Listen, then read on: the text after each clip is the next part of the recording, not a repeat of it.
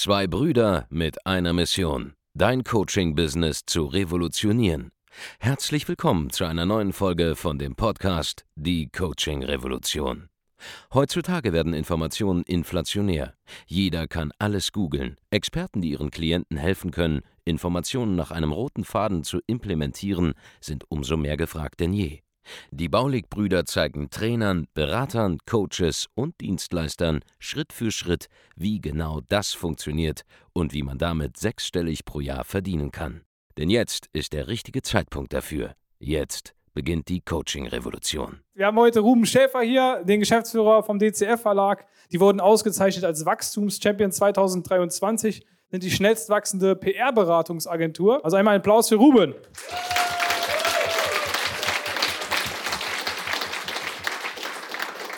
Ja, vielen Dank. Ähm, genau, ich bin äh, gebeten worden, mal etwas darüber zu erzählen, wie wir eigentlich es geschafft haben, innerhalb von drei Jahren zur wachstumsstärksten PR-Agentur in Deutschland zu werden und was ihr daraus auch mitnehmen könnt. Meine kleine Frage hier in die Runde. Wer hier hat im weitesten Sinne eine Agentur? Ja, das ist ja, äh, würde man sagen, irgendwie so 80 Prozent oder so. Dann ist das für euch wahrscheinlich ziemlich relevant. Ähm, und äh, ja, ich will einfach mal so ein bisschen durchgehen und äh, da ist mir gestern auch aufgefallen, wie, wie krass das eigentlich ist weil drei Jahre klingt eigentlich nicht viel. Also wenn man meint so, ja, das war jetzt eine drei Jahre Story, so das hat man ja bestimmt schnell erzählt. Da ist aber echt viel, echt viel passiert auf dem Weg. Also äh, musste ich es wirklich runterbrechen, so auf die wesentlichen Sachen und habe auch mal überlegt, was waren so die größten Mindset-Shifts, so die größten ähm, Änderungen, die ich so in meinem eigenen Denken erstmal äh, bekommen musste, damit es überhaupt möglich war? Weil das war ja nicht immer so. Ich habe wirklich vor, das ist echt ziemlich genau drei Jahre her, dass es das angefangen hat. Ähm, und wir sind beim ersten Mal, als wir angefangen haben, dann ähm, mit dem heutigen Angebot, auch nach wie vor, mit dem wir heute noch unterwegs sind, rauszugehen, sind wir wirklich von vorher immer so 8.000 bis 10.000 Euro Monatsumsatz, waren dann die Sprünge wirklich so 20, 30, 40, 60, 100 monatsweise. Ne? Also das ging innerhalb von sehr, sehr kurzer Zeit direkt im ersten Jahr und hat sich seitdem natürlich auch krass weiterentwickelt. Und ähm, da möchte ich mal so ein bisschen ähm, zu erzählen, wie das, äh, wie das Ganze passiert ist und was ihr daraus auch mitnehmen könnt. Ich weiß nicht, wer von euch ist so bei so 10k mit seiner Agentur, so um den Dreh? Ja, das sind ja schon, äh, schon einige. Das war bei mir eigentlich so ein Dauerzustand. Also ich habe tatsächlich damals, ich war ja schon lange selbstständig. Ich, ich habe mit 14 angefangen, PR zu machen. Also vielleicht noch ganz kurz zu uns. So, wir bringen Unternehmer in die Presse. Wir sorgen dafür, dass sie mehr Vertrauen genießen von ihrer Zielgruppe. Dass äh, man ihr Angebot, wenn man sie googelt, direkt findet, dass man sie direkt findet und einfach direkt sieht, okay, das ist ein krasser Experte, der hat viel zu sagen. Und ähm, den finde ich vertrauenswürdig. Und da kaufe ich dann. Das ist äh, letzten Endes so das, äh, was wir äh, mit unserem Angebot erzielen. Und das mache ich eigentlich schon ganz lange. Also ich habe damit, als ich 14 war, habe ich angefangen damit, habe ich erstmal im Ehrenamt gemacht für, äh, für einen Verein, habe das dann studiert und mich dann da reingefuchst entsprechend, bin dann auch so zu Baulix gekommen. Aber ich habe die ganze Zeit so, als ich dann selbstständig war, habe ich erstmal wirklich so, ich bin 2016 selbstständig geworden, ich habe dann so fünf Jahre lang eigentlich die ganze Zeit so 10.000 Euro gemacht im Monat. Irgendwie so mal sechs, mal zwölf, so um den Dreh halt. Ne? Und das reicht ja auch so solo selbstständig eigentlich für ein ganz schönes Leben. Also war eigentlich total entspannt. Und äh, deswegen, als ich dann Baulikunde geworden bin, habe ich mich auch erstmal nicht groß gerührt, sag ich mal, weil es gab ja keinen so richtigen Bedarf. Aber was dann irgendwann mir klar geworden ist, war zumindest bei mir, und das ist eins so der ersten Learnings, dass das Geld eigentlich gar nicht so der Antrieb sein kann, wenn man wirklich eine große Firma aufbauen kann. Sondern bei uns war das wirklich so, oder bei mir war das so, dass ich ähm, mir damals angeschaut habe, was ist eigentlich im, ähm, was ist eigentlich der Coaching-Markt oder der Coaching- und Agenturmarkt? Und das ist ja eigentlich eine ganz neue Geschichte, ähm, was da entstanden ist. Das gab es ja früher nicht, dass man sich weitergebildet hat als Erwachsener, dass man hier hingekommen ist zu so Events. Das war ja eine total außergewöhnliche Sache noch vor 20 Jahren. Und jetzt ist das normal. Jetzt ist es einfach komplett normal, sich weiterzubilden, selbst wenn man schon seit Jahren im Business ist, zu so einem Event zu kommen, an sich zu arbeiten. Es ist normal, ins Fitnessstudio zu gehen. Es ist normal, einen Coach zu haben, der einem beim Dating hilft, beim Abnehmen hilft, bei was auch immer. Das ist mittlerweile wirklich in der breiten Masse angekommen. Aber das war, als wir angefangen haben mit PR, war das noch gar nicht so. Da war das wirklich so, dass gerade das Wort Coaching auch in Deutschland so einen ultra negativen Touch hatte. Alles so guru-mäßig angehaucht war. Und ich habe dann gesagt, das kann doch nicht sein. Das kann doch nicht äh, das Wahre sein, dass diesem, dass eigentlich dieser großartigen Tätigkeit und den Möglichkeiten, die damit einhergehen, so ein Misstrauen entgegensteht. Und das war so der Antrieb dann, warum wir überlegt haben, hey, lass uns für die gesamte Branche letzten Endes PR machen, lass uns den Ruf dieser ganzen Branche verbessern. Und dann haben wir unser erstes Magazin gegründet damals. Ähm, das war das äh, Gewinnermagazin und mit dem ging es dann auch los. Also wir haben wirklich erstmal gesagt, lass uns ein eigenes Magazin aufmachen, lass uns für diese Branche etwas schaffen, was so der zentrale Anlaufpunkt ist. Dann kam relativ schnell auch das Unternehmerjournal noch dazu, das äh, Online-Marketing-Magazin dazu. Und dann haben wir mit diesem Magazin erstmal ja gezeigt und da auch mal beschrieben, ganz detailliert beschrieben, was eigentlich diese Branche auszeichnet und was man eigentlich ja, was man erreichen kann, wenn man sagt, so, ich finde Coaching gut und ich werde aktiv entsprechend. Und was damals ganz krass war, und das ist, glaube ich, etwas, was viele von euch auch erleben, wer von euch hatte das? Es gibt so einen Moment, ihr habt, eigentlich seid ihr schon lange selbstständig, so vielleicht so zwei, drei Jahre, habt auch immer so eure Umsätze gemacht, euer Umfeld hat es akzeptiert. Eure Familie hat es akzeptiert. So, das einfach ganz normal. Ihr seid jetzt selbstständig, ne, der Ruben ist selbstständig und ja, der fährt so seinen Golf und hat eine kleine Wohnung und so. Das, das funktioniert schon so irgendwie. Vielleicht sucht er sich irgendwann mal einen richtigen Job so.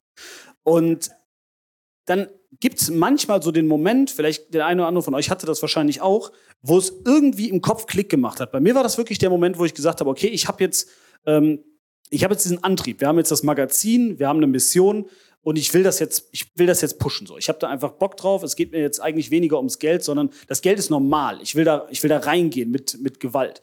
Und das hat eben zu dieser Umsatzexplosion geführt. Und dieser Umsatzexplosion folgte natürlich dann auch direkt ähm, eine Lifestyle-Explosion, könnte man sagen. So, das ist, glaube ich, bei den meisten so. Also ich hatte innerhalb von also wirklich literally innerhalb von zwei Tagen habe ich mir eine, eine, die erste Rolex gekauft.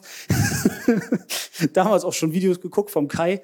Ähm, ja, ja, der hat mich äh, sehr inspiriert auf jeden Fall auf dem Weg. Und ähm, nach zwei Monaten habe ich mir, ähm, habe ich dann meinen Golf, fand ich dann doof, habe ich, hab ich weggegeben, bin dann ins, ins Audi-Autohaus gegangen, habe gesagt, komm, ich will ein A6 Competition haben, richtig geil.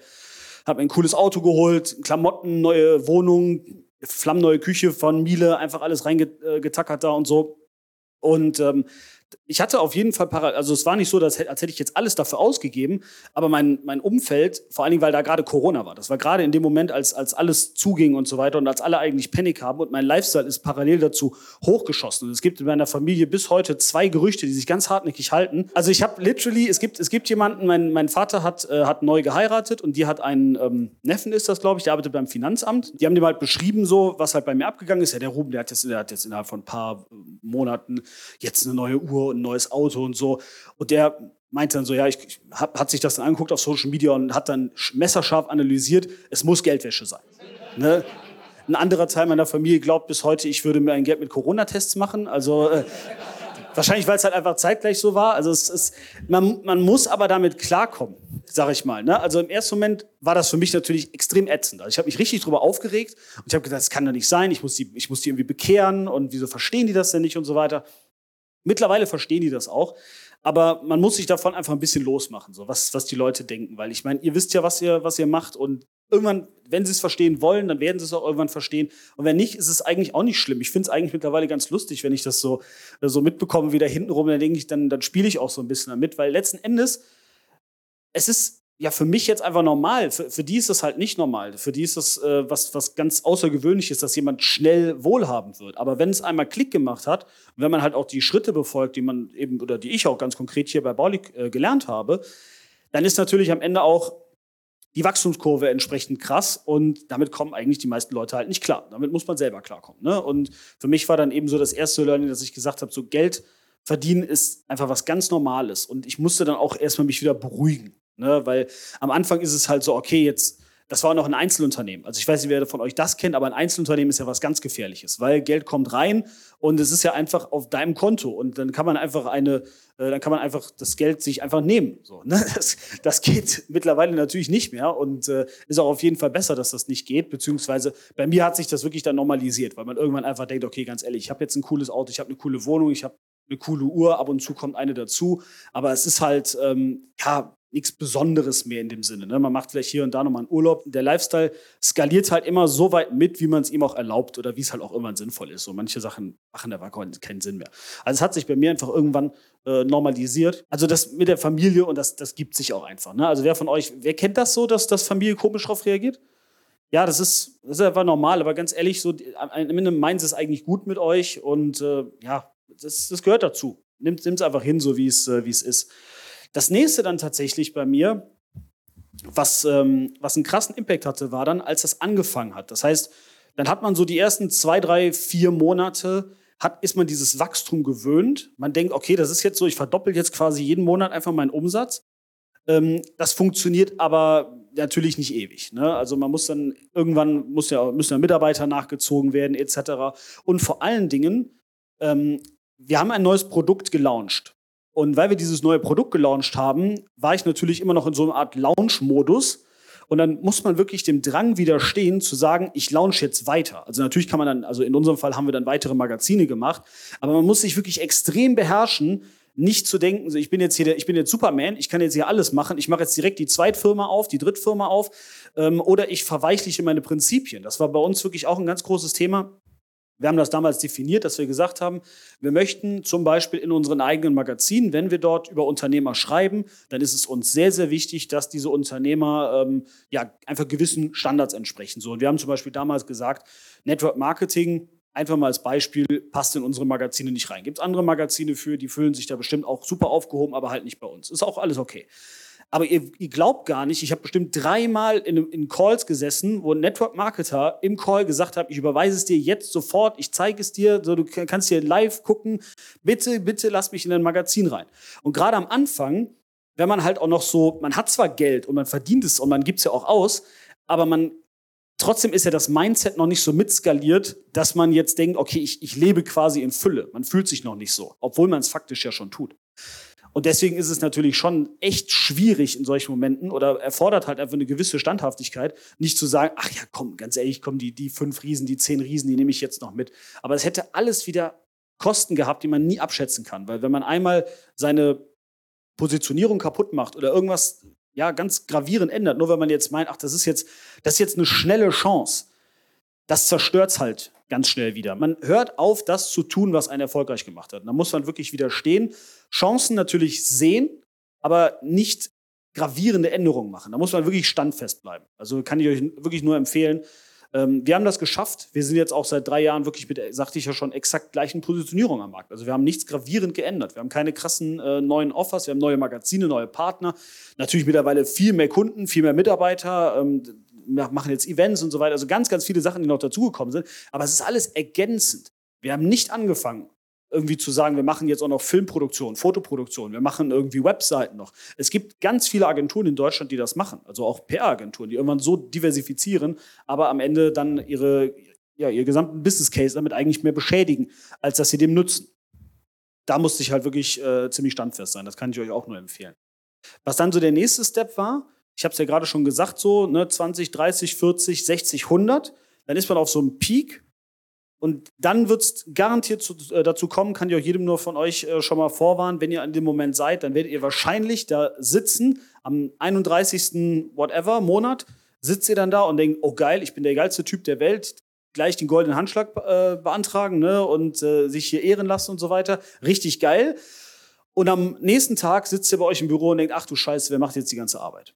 Das muss ja irgendeiner wegarbeiten. Man hat ja jetzt ganz viel geclosed und ähm, das war dann so der Punkt, wo ich dann angefangen habe, wirklich Team aufzubauen und Leute zu, ähm, zu bekommen. Ich hatte dann schon zwei, drei Leute so, also wir haben mit drei Leuten 100k gemacht und haben dann erstmal die nächsten drei dazugeholt. Also wir waren dann relativ schnell auch sechs, sieben Leute und deswegen konnten wir das Niveau auch eigentlich stabil halten. Also wir sind von, ähm, von den 100k dann wieder runter auf 65, glaube ich, haben dann nochmal 65 gemacht und dann sind wir wieder auf 100 hoch und da sind wir auch seitdem immer weit drüber geblieben.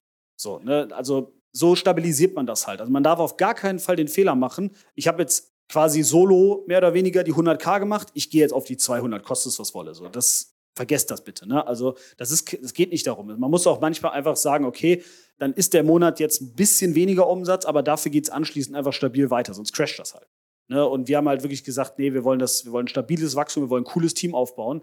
Und ähm, das war dann für mich eigentlich so der nächste Game Changer. Das war so Ende 2021, äh, 2020 dann, ähm, dass wir dann ein Team aufgebaut haben und dass ich erstmal auch lernen musste, ähm, Aufgaben an ein Team abzugeben und einem Team entsprechend vertrauen zu können. Wir sind jetzt 20 Leute groß und du hast natürlich immer so die Situation, gerade bei den ersten Mitarbeitern, dass du denkst so, was, wie, wie mache ich das jetzt? Ja, und kann ich, die große Frage bei mir war eigentlich immer, ich weiß nicht, wer sich damit vielleicht identifizieren kann, aber kann ich einem Mitarbeiter vertrauen?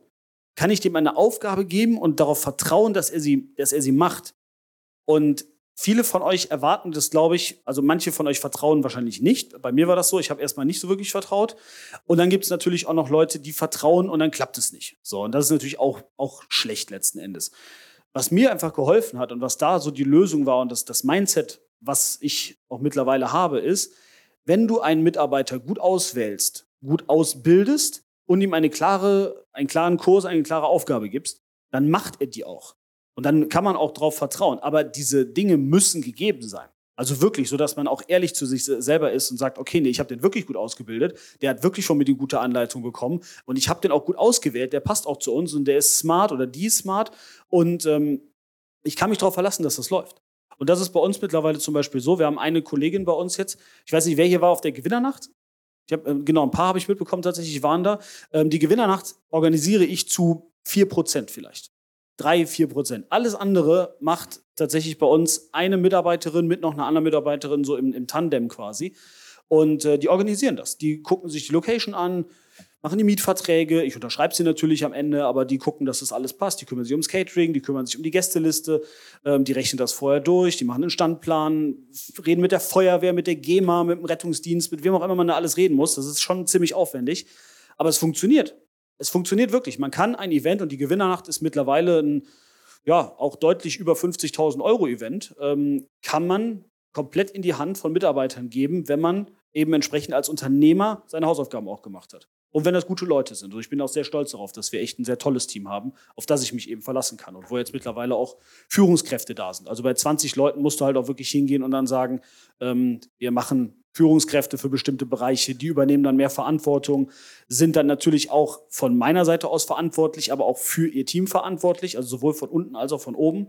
Und äh, das hat mir sehr weitergeholfen tatsächlich. Das ist mittlerweile auch so der Grund, warum wir dann so relativ schnell, wir sind dann so von innerhalb von einem Jahr nochmal von 100 auf 300 und ähm, dann jetzt innerhalb von einem weiteren Jahr von 300 auf 500. Also das war so die, die Wachstumsrate bei uns. Ähm, was dann tatsächlich für mich so der wahrscheinlich größte Gamechanger war und was auch dazu führt, dass wir mittlerweile einerseits natürlich wachstumsstärkste PR-Agentur in äh, Deutschland, schön, drittstärkste Agentur übrigens generell, also über alle Agenturen hinweg. Ähm, was, was das überhaupt möglich gemacht hat, war einmal zu merken, der Abend hat gerade eben über Systematisierung von Vertrieb gesprochen. Und tatsächlich war das bei mir nie so ein Thema. Ich konnte mir eigentlich immer gut vorstellen, dass man Vertrieb systematisieren kann, hat eigentlich auch immer ganz gut geklappt. Aber was ich mir überhaupt nicht vorstellen konnte, war, dass man so etwas Kreatives wie PR systematisieren kann. Aber auch das ist systematisierbar. Also der Prozess für PR bei uns im Hause ist absolut durchsystematisiert. Es gibt ein Projektmanagement-Tool dafür, es gibt Mitarbeiter, die ihre Aufgaben haben, die ihre Aufgaben abarbeiten, die einfach dafür sorgen, dass wir jeden Monat mehrere Kunden in A-Medien haben und noch ganz viele weitere in Fachmedien, in eigenen Medien, in Partnermedien etc. Und damit letzten Endes dann ähm, ja, den Trust für sie erhöhen und ihnen genau das bieten, was man bei uns eben kauft, nämlich mehr Vertrauen, ein besseres Standing in der Öffentlichkeit. So. Und das kann man komplett systematisieren. Also einfach als Beispiel bei uns, ähm, es gibt, wenn man Pressearbeit macht, muss man immer einen Blick darauf haben, was in der Öffentlichkeit gerade los ist. Weil es gibt einfach Themen, die funktionieren jetzt gerade gut und es gibt Themen, die funktionieren jetzt halt gerade nicht gut. Also man muss immer so ein bisschen gucken, was ist gerade in der Außenwelt los. Und wir haben zum Beispiel zwei Mitarbeiter, die jeden Morgen hingehen und genau alle Medien durchscannen mit Tickern, mit allem, was dazugehört, Twitter, die wirklich genau schauen, was interessiert gerade eigentlich die Massen in Deutschland? Was ist gerade medial los in der Welt? Und allein dieser Prozess, mal einfach als Beispiel, sorgt schon dafür, dass wir ganz viele Platzierungen jeden Monat bekommen, weil die Kollegen dann eben entsprechend wissen, okay, das ist ein cooles Thema. Wir haben einen Typen oder eine Frau, die dazu super was erzählen kann. Wir haben Redaktionsansprechpartner. Und dann geht es einfach, es ist ein ganz simpler Prozess. Themenmanagement hat ein Thema gefunden gibt es dem Kundenmanager, Kundenmanager holt Input, gibt es dem Redakteur, den wir kennen, Redakteur veröffentlicht, Kunde happy. So, ganz einfach. Das ist ein total simpler Prozess und ist einfach auch genauso abgebildet. Und so gibt es ganz viele weitere Prozesse bei uns, die diese vermeintlich super kreative Arbeit wie PR, wo man Themen finden muss, wo man mit Redakteuren Beziehungen und so weiter, das ist ja sogar fast noch komplizierter als Social Media Ads, weil wir tatsächlich eben nicht mit einer Maschine wie mit Facebook arbeiten, sondern weil wir arbeiten mit äh, Menschen. Das heißt, die Menschen, die können uns mögen, können uns nicht mögen, können erreichbar sein, können im Urlaub sein. Das sind ja alle Sachen, die stellenweise ja nicht vorkommen, die es bei uns eben noch komplizierter machen. Aber das lässt sich alles systematisieren. Es geht tatsächlich. Na, also ihr müsst einfach wirklich von vornherein überlegen, wenn ihr mit eurer Agentur wachsen möchtet, wie kann ich meine Prozesse in kleine Häppchen zerteilen, wirklich auf ein Blatt Papier hingehen. Wie kann ich das alles in kleine Häppchen zerteilen? Wie kann ich es systematisieren? Welche Tools kann ich nutzen, um das Ganze einfacher zu machen, schneller zu machen? Und dann funktioniert das sehr, sehr, sehr gut. Aber ihr müsst das am besten so früh wie möglich machen. Das war bei uns, das hat, also, das sind auch Sachen immer mal wieder, die auch Geld gekostet haben, die auch Wachstum gekostet haben. Ich hätte das schneller merken können. Weil wir haben sehr lange einfach mit mehreren Leuten, die alle die komplette Arbeit gemacht haben, einfach versucht, die Kunden zu beackern. Da hatten wir dann irgendwie mal so 25 PA-Kunden mit drei Leuten haben wir kaum geschafft, die zu fulfillen. Jetzt, jetzt haben wir über 100 PA-Kunden und wir machen mit, ich glaube, jetzt vier Leuten und es ist eigentlich ziemlich entspannt. Also man kann mit den gleichen Leuten, wenn man es einfach ein bisschen anders aufbaut, wenn man sich über den Prozess und das System mal Gedanken gemacht hat, kann man das super easy machen. Und dann ist es auch nicht notwendig, riesen Massen an Leuten aufzustecken, um Leute gut fulfillen zu können. So, ähm, dann sind wir so auf einem Niveau von so 300k ungefähr. Und dann kommt irgendwann so der Moment, wo man das Mindset nochmal richtig upgraden muss, weil dann kommen größere Themen wie zum Beispiel Rückschläge oder zum Beispiel auch Kosten auf einen zu. Wer von euch äh, hatte das schon mal, dass ihr wirklich so einen richtig, richtig schlechten Tag hattet und ihr einfach gedacht habt, so, wofür mache ich die Scheiße hier eigentlich? Das ist eigentlich der Normalfall. Ne? Ähm, aber es ist ganz, ganz wichtig, gerade auf einem Niveau, wo ja auch Vertrauen von Mitarbeitern dranhängt. So, ich kann ja, also sorry, aber das ist ja letzten Endes so, ich kann ja gar nicht hingehen, so, ich habe keinen Bock mehr. Ähm, ich kann natürlich mal irgendwie einen Tag nach Hause gehen, aber irgendwie muss man natürlich schon schauen, weil man ja auch Ver Verantwortung hat für, für ein Team von Mitarbeitern, dass man natürlich da auch stabil bleibt. Und was mir da sehr geholfen hat, ist einfach, man muss aufhören, sich solche Einzelereignisse anzugucken. Mein absolutes Negativ-Highlight letztes Jahr war mein Geburtstag also es ist wirklich, ich habe, es ist wirklich, ich komme an meinem Geburtstag ins Büro rein. Das erste, was passiert ist, die neu eingestellte Setterin kommt zu mir ins Büro und sagt, äh, nee, ich habe jetzt irgendwie beim Kumpel einen anderen Job gefunden, ich bin weg.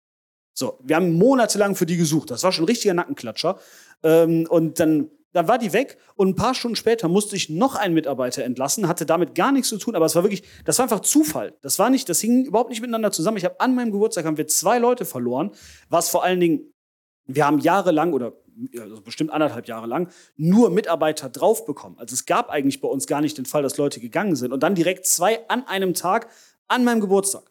Und da habe ich echt gedacht, warum, also wirklich, da, da war ich so abgefuckt. Aber letzten Endes, was ja faktisch passiert ist, ist, wir haben im letzten Jahr, in 2022, unsere Belegschaft verdoppelt. Trotz den Abgängen. Also von daher ist doch alles gut. Aber da muss man sich einfach ein bisschen drauf einstellen. Man muss die Zahlen einfach mal größer machen und auch aufhören, sowohl im, also gerade im negativen Sinn, sich auf so einzelne Sachen zu fokussieren und auch auf so einzelne Kostenblöcke zu fokussieren. Also ich muss schon sagen, es war beim ersten Mal für mich schon mindsetmäßig was Besonderes, einfach eine Kalkulation zu sehen für eine Gewinnernacht und zu wissen, okay, da geht jetzt also 60, 70.000 Euro über, über den Jordan und ich weiß ja noch gar nicht, wie es ankommt. Das zehrt schon so ein bisschen, ne? wenn du das so unterschreibst und weißt, okay, das, das buchen die jetzt ab. Ne?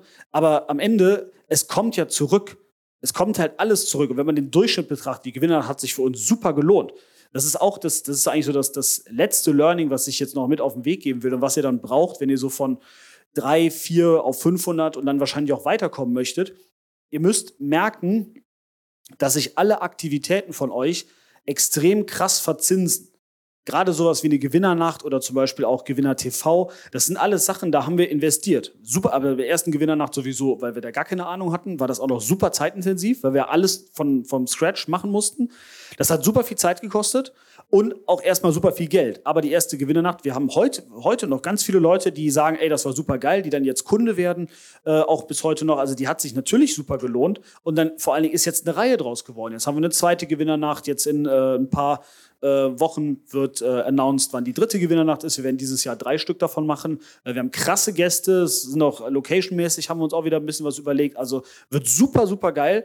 Und ja, war letzten Endes eben einfach genau die richtige Entscheidung, das zu tun. Aber man muss ja eben überlegen, irgendwann, wenn man auf einem gewissen Niveau ist, jede Aktivität, die ihr macht, verzinst sich irgendwann immer weiter. Wenn ihr ein Event macht mit Kunden, kann das sein, dass ihr noch Jahre später deswegen Vorteile habt, dass ihr alleine, wenn ihr zum Beispiel jetzt wie ich, ich stehe jetzt hier auf der Bühne, ich habe extra äh, von mir aus dem Team eine Fotografin mitgenommen, die jetzt hier rumläuft und Bilder macht. Das Team Baulig macht natürlich auch Bilder. Allein diese Aktivität jetzt hier sorgt ja dafür, dass ich wieder Fotos habe, wo ich äh, einfach zeigen kann, hey, ich spreche auf einer Bühne, kann ich natürlich bei mir auf der Gewinnernacht auch oder auf anderen Events, aber man sieht einfach, okay, ich bin ähm, jemand, der, der, der mal spricht, der was erzählt, so Leute hören mir zu und ähm, macht einfach Spaß und ist auch wieder eine Aktivität, die dafür sorgt, ich kann vielleicht hier Ads draus, äh, draus ziehen, rausschneiden. Das sorgt alles dafür, dass ich nachher etwas habe, womit ich weiter Geschäft machen kann und was wenn das jetzt äh, zum Beispiel, also wir haben ja auch schon Vorträge gemacht, da ging es halt ein bisschen mehr um PR. Jetzt geht es ja eher so auch um uns als Agenturen, wie wir gewachsen sind. Aber gerade bei diesen PR-Vorträgen, wie der Andreas schon gesagt hat vorhin, ne, du hast halt deine sieben Nullen, dann hast du zwei, äh, die so mittelgut sind und wenn es nur ein Star dann ist, der dann trotzdem Millionen für dich einspielen kann, dann hat sich doch die Aktivität fett gelohnt. Also ihr müsst halt wirklich anfangen, auch mal langfristig zu denken und auch zu sagen, okay, ich mache jetzt ein Event, ich gehe da in Vorkasse für, wenn, ich, wenn man sich leisten kann natürlich, ne? Ähm, aber das wird alles zurückkommen. All diese Aktivitäten werden dafür sorgen, dass ihr am Ende noch bekannter werdet, dass ihr in eurem Markt noch bekannter werdet und dass ihr einfach, ja, letzten Endes dann das, das Geld wieder zurückbekommt. Und so äh, skaliert man dann eben letzten Endes weiter. Also es war an sich, wenn, man, wenn ich es jetzt zurückblickend betrachte, war eigentlich das Wachstum vom DCF-Verlag relativ, relativ linear sogar. Ne? Also das erste Jahr war natürlich wild, so das ist halt so, ich denke mal, damit können sich auch die, also wer von euch macht noch unter, unter 100k im Monat? Ja, ist tatsächlich jetzt die, die Mehrheit auch noch. Das ist halt eine wilde Zeit. Also ich muss ehrlich sagen, ähm, ich bin ein bisschen neidisch auf euch, weil äh, das ist schon ganz geil, mit Einzelunternehmen einfach in ein Autohaus zu gehen und zu sagen, ich kaufe mir jetzt irgendeine Karre und ich habe kaum Mitarbeiter und es ist letzten Endes auch egal. Das ist eine wilde Zeit. So. Das macht im ersten Moment erstmal Spaß, aber nachher muss das Ganze aus meiner Sicht zumindest, und so ist es bei uns, wirklich zu einer Firma werden, die ja, einer, bei uns ist das wirklich einer ganzen Branche dient. Und egal, was ihr macht, ihr müsst euch halt überlegen, was könnt ihr für eure Zielgruppe wirklich tun, aus tiefstem Herzen, um ihr weiterzuhelfen. Und alles andere folgt eigentlich automatisch dann. Und das ist so das, was uns im Kern auch erfolgreich gemacht hat, dass wir wirklich gesagt haben, wir wollen die ganze Coaching-Branche mitnehmen und wieder bekannter machen und vor allen Dingen auch den Ruf verbessern. Und ich glaube, das haben wir ziemlich gut geschafft schon. Also da ist schon echt was passiert am Markt und wir machen weiter. Also ihr werdet auf jeden Fall von uns noch ein bisschen was hören und ein bisschen was sehen, ähm, wie wir diesen Weg weitergehen. Und äh, ja, danke euch. Vielen Dank, dass du heute wieder dabei warst. Wenn dir gefallen hat, was du heute gehört hast, dann war das nur die Kostprobe. Willst du wissen, ob du für eine Zusammenarbeit geeignet bist? Dann besuche jetzt andreasbaulig.de-termin und buch dir einen Termin.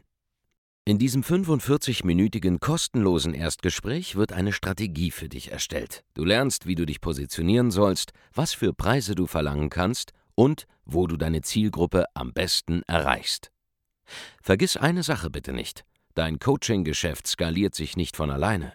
Du brauchst einen Mentor, der dir zeigt, welche Schritte du befolgen sollst und welche nicht. Wir haben Menschen in ganz Deutschland, Österreich und der Schweiz dabei geholfen, ihr Coaching-Business von null auf hohe fünf- oder sechsstellige Jahresumsätze zu bringen. Wenn du wissen willst, ob du dafür geeignet bist, dann sichere dir jetzt deinen Termin unter andreasbaulig.de-termin.